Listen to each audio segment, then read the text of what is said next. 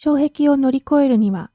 リングイストになるためには外国語の学習を妨げる様々な障壁を乗り越えなければならない。この新しい文化を学ぶことに対する精神的障壁を打ち破るのは個人的な関係かもしれないし、あるいは突然の積極的体験かもしれない。私は20年前の日本での出来事を思い出す。私は大手のカナダの輸出会社で木材を売っていた。私たちは自社の製材所に日本の顧客が良くする品質のものを製造してもらうのに宿泊していた。そこで私たちは顧客のニーズをよりよく理解してもらうために、古参の品質管理担当者に日本に来てもらうように手配した。最初の何日間かはひどいものだった。その管理者はカナダの小さな村の出で、それまでの人生を木材の等級付けと品質管理の仕事一筋で生きてきた人物だった。彼は木材の等級付けがいかにあるべきかについて確固たる意見を持っており、我が社の製材所の基準を顧客のニーズに合わせるのではなく、顧客になぜあんたたちが間違っているのかを教えるのが重要だと信じていた。言い換えればこの古参の管理者は我々の顧客の意見を理解することをかたくなに拒んでいた。ある晩私たちはちょっと一杯やりに街に出た。そして日本によくある若い女性がちやほやしたり、取り留めのないおしゃべりをしたりしてもてなすバーの一軒に入った。すると一人の可愛いホステスがこの古参の管理者に日本語をお話になるんですかと尋ねた。彼はスターにでも巡り合ったかのように彼女に目を釘付けにしたまま、いいや、でも覚えられるよと答えた。その夜そのバーで彼は楽しいひとときを過ごした。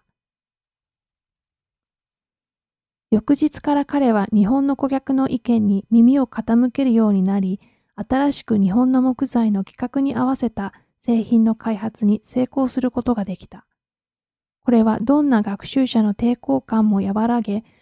言葉に興味を持たせることのできる偶然の出来事の一つと言えよう。新しい言語への抵抗感をなくす一番いい方法は、その言語と話す人と友達になることである。新しい言語を覚えたいと願い、それに抵抗感を持たない人々もいる。しかしそれでも外国語に堪能な人になれない。こういう人たちにはまた別の問題がある。間違いを恐れることだ。これらの人々はその言葉の感触をまだつかめない段階で正確にあるいは完璧に話さなければならないと自分を追い詰め、いつか楽に話せるようになる日を思い浮かべることができない。これでは自意識過剰になり、望ましくない結果を生むことになるし、コミュニケーション能力を抑止してしまう。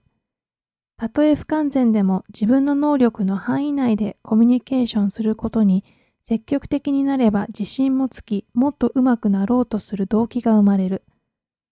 時が来れば発音も文法もボキャブラリーも自然に身につくものだ。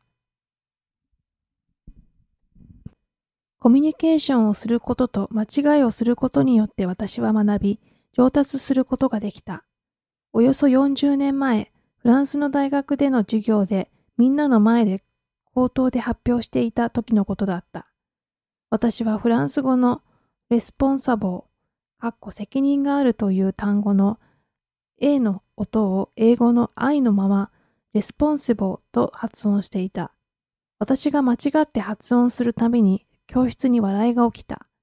みんなが笑っていたのは自分の発音が間違っていたからだと気がついたのは後になってからだった。だが私はみんなが笑っていることに惑わされることはなかった。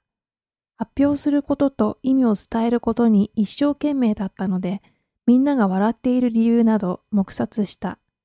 けれども笑いは私を助けてくれた。今はそんな間違いをすることはない。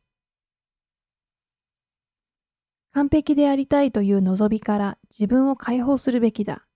これは虚栄心であり、上達を遅らせるものである。代わりに自然にコミュニケーションをし、自ら楽しめるよう努めるべきである。たとえムラがあっても絶え間なく上達していくだろ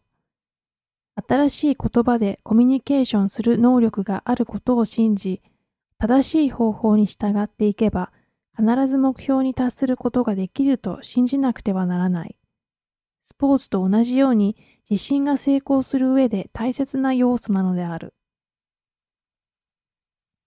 大変役に立つゴルフの本の中で、ロバート・ロテラはゴルフのテクニックについてではなく、必要な姿勢を上達させる方向について書いている。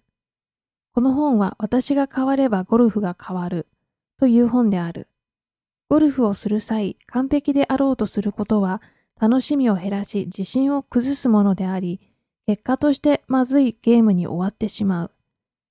多少とはいえ同じことが語学学習にも言える。ゴルフに上達するには練習が大切であるが、スコアに関わらず外に出てゲームを楽しむことが重要である。練習場だけで時間を費やすことは無意味である。リングイストになるためにはレベルに関わらず自分自身のために新しい言語でコミュニケーションすることを楽しまなければならない。文法や単語表から言語を学ぼうと無駄に時間を潰してはいけない。このような退屈な学習方法は楽しめないのみならずうまくいかないからである。